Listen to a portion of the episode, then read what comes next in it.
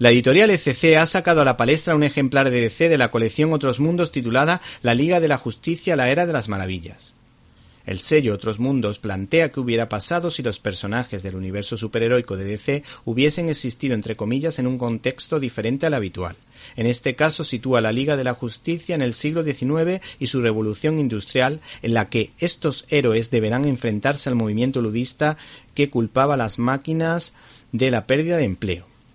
Lógicamente, eh, este movimiento está liderado por Lex Luthor donde no podían faltar los guiños a grandes inventores como Tesla o Edison.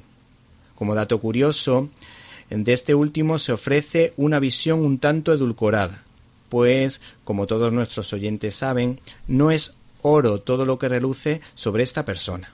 Por otra parte, los autores de esta miniserie de dos capítulos del guionista Adisat Tantimet, ilustrada por Galen Showman y P. Cry Russell, cambian el nombre para la ocasión y lo hacen de la siguiente manera. La Liga de la Ciencia, olvidándose de la dimensión espiritual de sus principales personajes y mostrando a los cristianos como fanáticos religiosos contrarios a la ciencia.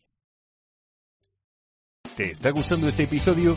Hazte fan desde el botón apoyar del podcast de Nivos. Elige tu aportación y podrás escuchar este y el resto de sus episodios extra. Además, ayudarás a su productor a seguir creando contenido con la misma pasión y dedicación.